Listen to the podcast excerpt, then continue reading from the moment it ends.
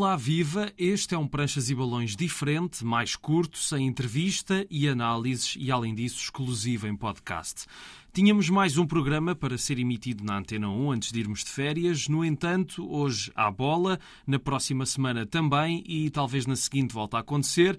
E deixava, portanto, de fazer sentido emitir esse vigésimo episódio depois de tantas semanas. O problema é que terminámos em suspenso. Eu tinha feito uma promessa no episódio anterior de deixar algumas sugestões de livros para o verão relacionados com os autores que recebemos no programa até agora. E para cumprir essa essa promessa e terminar o tão importante, sempre importante, primeiro repto de ler BD portuguesa e também para explicar o final abrupto desta primeira temporada, digamos assim, decidi fazer este pequeno especial em que vou só falar dessas sugestões. É um snack final para nos despedirmos até ao regresso, lá para meados de setembro, de volta à rádio e ao formato habitual.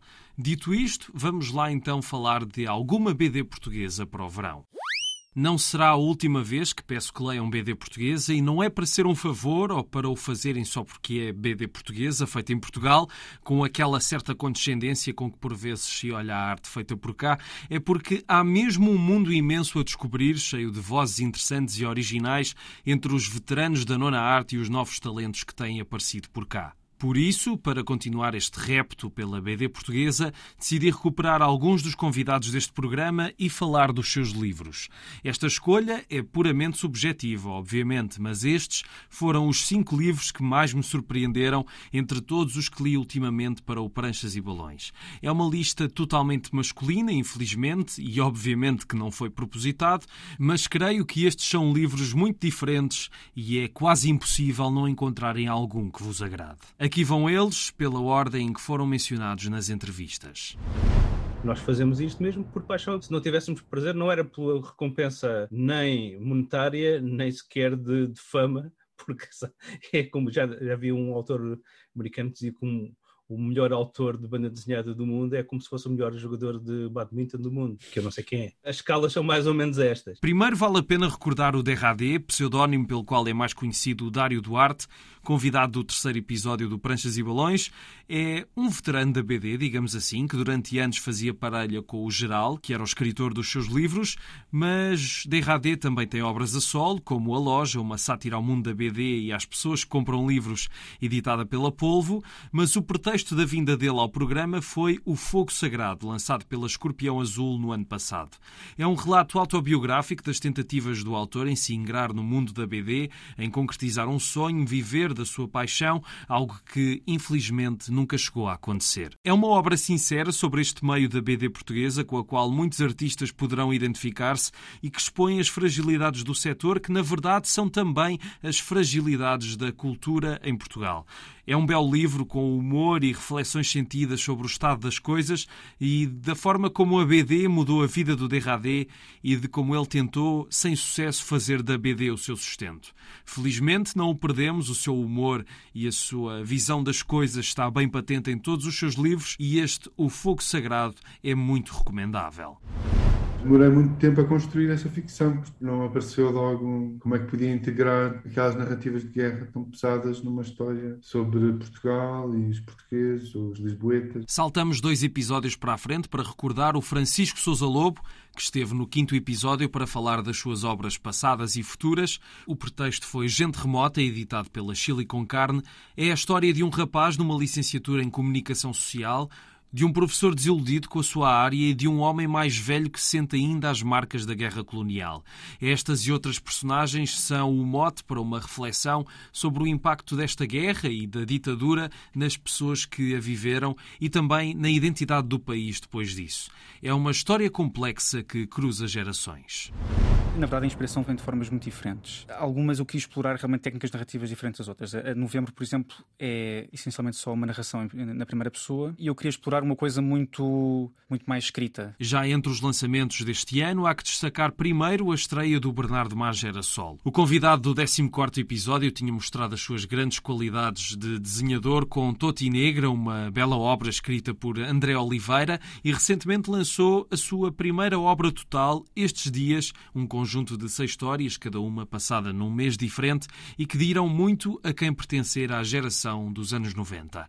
Cada história mostra algo relacionado com a forma como as pessoas dessa geração estabelecem relações e lidam com a entrada no mundo adulto, com todos os problemas que isso implica. Tanto empregos que são o oposto do que queríamos para a nossa vida, desilusões com amigos e familiares e a falta de uma luz ao fundo do túnel no meio disto tudo. É uma obra sobre problemas de comunicação e que é, para já, um dos grandes livros portugueses do ano. Tanto Totinegra como Estes Dias estão editados pela Polvo quis fazer precisamente esse contraste de estarmos a falar de uma criança ser uma história extremamente pesada. Mesmo as, uh, os diálogos mais simples têm sempre uma mensagem subjacente. Uh, quando um dos, dos, personagens está a falar, por exemplo, do, dos goblins e dos monstros, há ali uma alusão nítida à Covid. Quando se fala de monstros, estamos a referir-nos principalmente ao ser humano e à nossa desumanidade. O texto tem sempre ali uma mensagem, seja em que diálogo for, há sempre ali uma mensagenzinha subjacente que vai para além da simplicidade e da inocência da criança. O Luís Louro é um dos autores mais prolíficos da BD portuguesa. Já há décadas que ele é uma presença regular nas livrarias, primeiro com a série Jim Del Mónaco, escrita por Tosé Simões, e depois com uma série de outras obras como autor completo, não só as histórias do Corvo, como o álbum da Alice, que já tem 25 anos e continua uma obra imprescindível da BD Nacional e que foi há pouco tempo reeditado pela Ala dos Livros. Mas falamos com o Luís no 15º episódio, principalmente por causa do novo livro que ele lançou este ano, o Dante, também pela Ala dos Livros, uma história passada na Segunda Guerra Mundial entre nazis e a resistência, em que o protagonista é uma criança, a que dá nome ao livro, e que vai embarcar numa jornada fantástica entre criaturas mágicas e goblins nazis, com muitos simbolismos simbolismos e referências literárias pelo meio e monstros bem reais a surgirem na narrativa. É uma das obras mais interessantes do Luís Louro e, sem dúvida, a mais ambiciosa. Eu sou fã de literatura e gosto de literatura em geral, não me foco só no género. Mas aí por volta de 2018, 2019, alguém cunhou o meu trabalho com o termo fantasia negra. Epá, eu adorei. Eu pego um bocado nas experiências do dia a dia, não é? Aquelas coisas parvas do dia a dia. Imagina, se for um comediante, eu vou gozar com os ricos e com os poderosos. Eu vou dizer, epá, tens um Bentley. Cagando a parou que tu és. Por fim, destaco a obra mais inusitada desta seleção. Foi a estreia do Rodolfo Mariano, convidado do 16º episódio, numa obra de maior folgo, primeiro publicada na internet e depois reunida em livro numa edição da Chile com Carne. Bottoms Up já foi lançada em 2020 e é a jornada de um ratinho chamado Simão, entre personagens mais ou menos absurdas, enquanto ele chega à grande cidade, cheia de armadilhas, numa narrativa com sentido de humor, diríamos que especial, e que não tem medo de partir para caminhos ou ideias mais arriscadas. E ai de quem achar que, por as personagens deste livro serem animais, que esta é uma obra infantil. Nada disso, não só por causa da abordagem, como dos temas em si. Fala-se da morte, da ansiedade, entre outras coisas, numa aventura imprevisível. Enfim, são estas então as cinco sugestões para o verão, entre as muitas que vamos aqui sugerindo no Pranchas e Balões. Ficamos por aqui. O Pranchas e Balões vai de férias. Regressa em setembro com o formato habitual. Entrevistas, novidades, clássicos e muitas surpresas. Obrigado por nos acompanharem enviarem sugestões e críticas que sempre nos ajudam a construir um programa melhor. Se perderam alguma emissão, está tudo disponível em RTP Play e nas plataformas de podcasts. Sigam-nos no Facebook e no Instagram, Pranchas e Balões, tudo junto.